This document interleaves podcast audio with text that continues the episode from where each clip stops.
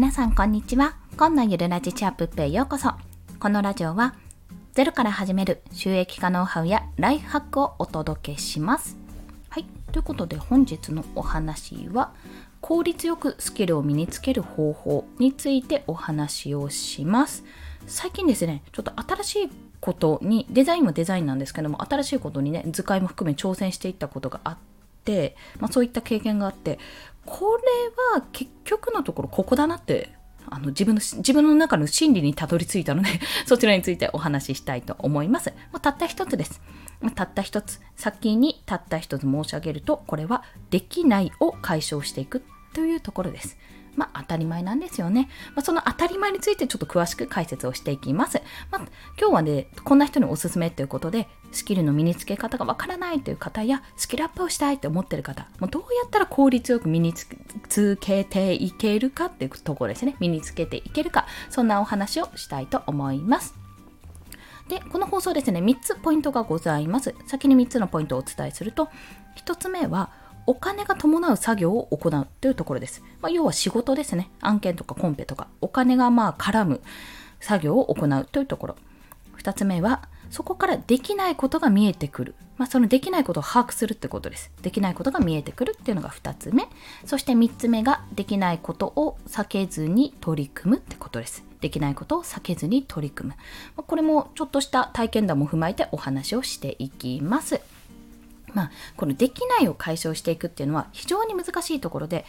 あのまずですね自分のできないが何かっていうところを把握することが大事なんですね。で把握してあるものはいいんですけども把握してないものもあったりするんですよそこで。なのでまずは把握するために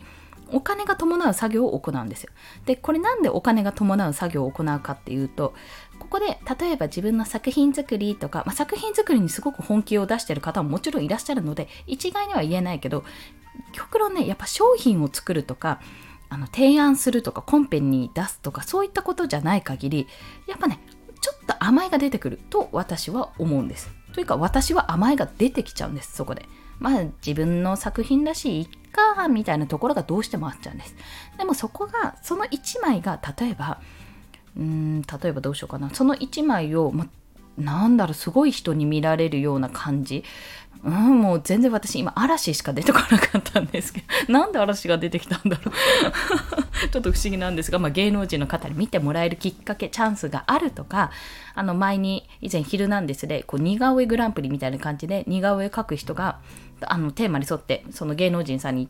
のテーマに沿って似顔絵描くっていう場面があったんですけどもああいうようねいろんな人の目に留まるようなところだったらやっぱり本気出して描くと思うんですけどもそうじゃない限りってなんかまあある程度適当でいいかみたいなところがどうしても出てきてしまうんですよね。なのでまあ、これはでもお金が伴う、まあ、お金がお金が絡む作業。要は仕事になるとそれは手を抜けないじゃないですか。手を抜けない。からこそ、まあ、そういった作業を行って本気で取り組むからこそなんでこれできないの？って思うところが見えてくるというところです。甘えてるとねやっぱりそこに目をつぶってしまいがちなのでやっぱりこの本気を出して本気出して俺は本気まだ本気出してないだけじゃなくてもういつだって本気出してくださいっていうところでやる。その作業の中で見えてくるというところです。そして2つ目ができないことが見えてくる。このできないことの把握が重要です。でこのできないことの把握の重要性まだあってあこれできないのかじゃあ頑張ろうじゃなくてどうしてもできないこととこれは頑張ればできることの取捨選択をするんですよ。そう取捨選択。でも時間がか時間をかければできることももちろんあるしもうどうしてもこれ体質的にできないな性質的に難しいんだなって思うこととかいろいろあるわけですね。それをちゃんと選択することなんです。でこれね勝間和代さんの本かな？あの勝間式超コントロール術みたいな？あの本をね読んだ時にわすっごい納得したんですけどオールラウンダーみたいにね何でもかんでも全体的に平均的にこう伸ばさなくていいと。これはこの行動この苦手な行動があるとして基本的に苦手なことは手つけなくていいってことをね確かにおっしゃってたんですよ。なぜかというとそこの伸びは非常に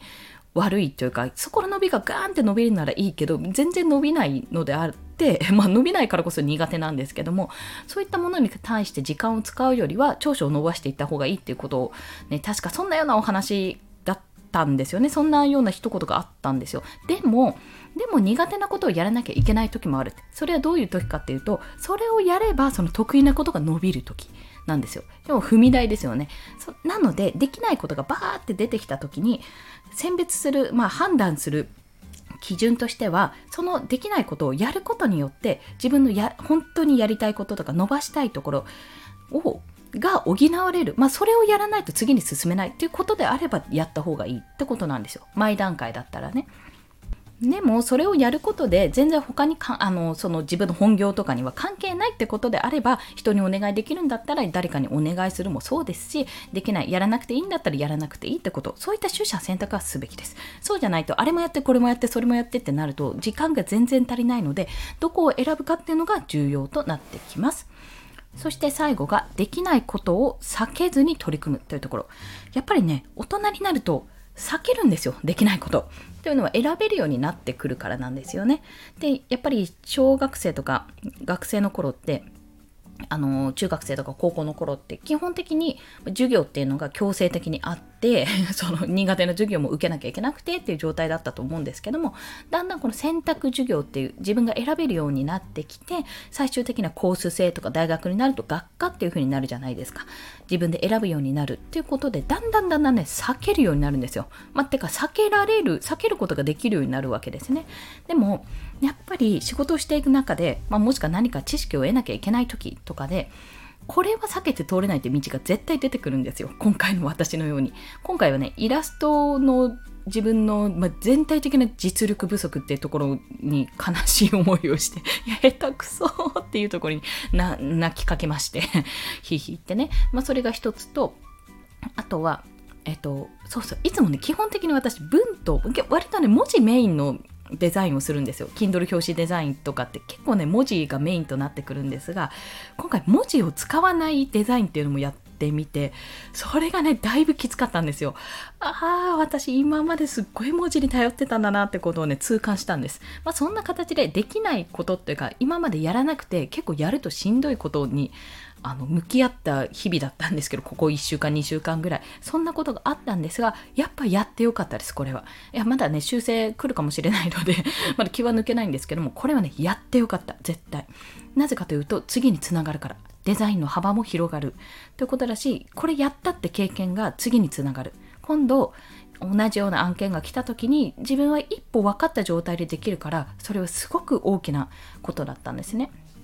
でなかなかやっぱりこういったことって基本的にフリーランスに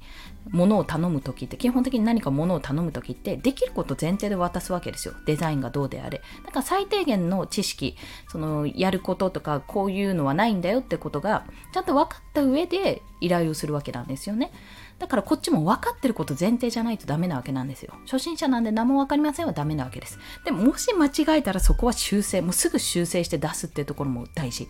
あの、今回はそうしました。私、ごめんなさいって、本当にごめんなさいって言って、指示が悪いんじゃないんです。私が悪いんですって言ってやりました。まあ、そんな形でね、いろいろこう、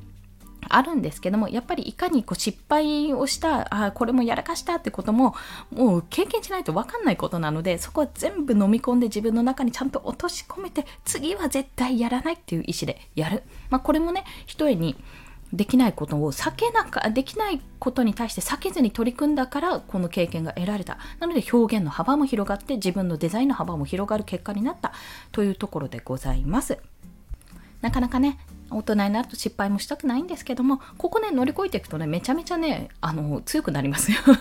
いけいけってあの一人でひたすらライブなのに一人でずっと語ってるぐらいのね度胸がついてくるのでもしよろしければ皆さんも頑張って取り組んでいきましょう。そんなお話でした。ということで今日の合わせて聞きたいはまあそうは言うてもできない時ってしんどいよねっていうお話をしております。悔しい感情こそ記録した方がいい。3つの理由という過去の放送をしております、まあ、これはねあの本当にそうで感情まあそんな落ち込んでる暇あったら手を動かせとか泣いてる暇あったらならみたいな感じのことあるんですけどももちろん手を動かした方が全然いいんですけどもやっぱりその感情は感情で取っておいた方がいいんです。その記憶として記録を取っておいた方がいいです。なぜかというと記憶から抹消されるから。抹消というかねだいぶね圧縮されてね保存されちゃって思い出すことがなくなっちゃうんですよ。なのでそれこそちゃんと記録に何かしらいいんですよ。一言日記でもこんな風に音声配信でもいいから撮っておくと今度コンテンツを作る時にこの過去の自分の気持ちが分かるんですよ。そこで。記録。思い出して記録を見て思い出してあこんな気持ちあったからじゃあこの時の自分に向けてこういう放送をしようとかこういうコンテンツを作ろうってふうになれるので、ぜひこの感情ですね、悔しく、悔しい感情だけじゃないんですよ。悲しいとか、何でもいいから、その感情こそ記録した方がいいっていうところを熱く語っておりますので、よろしければお聞きください。それでは今日もお聴きくださりありがとうございました。この放送いいねって思われた方、ハートボタンもしくはレビューなど書いていただけると嬉しいです。また、スタンド FM では1日3放送しております。フォローしていただけると通知が朝昼晩と飛びますので、もしよろしければフォローもお願いいたします。ちょっとね、最近カミカミなので、ちょっと頑張って 頑張ってもう一歩収録していきたいと思います。順番が分かってしまう放送ですね、こちら。はい。ということで皆さん、今日もコツコツ頑張っていきましょう。コンでした。では、また。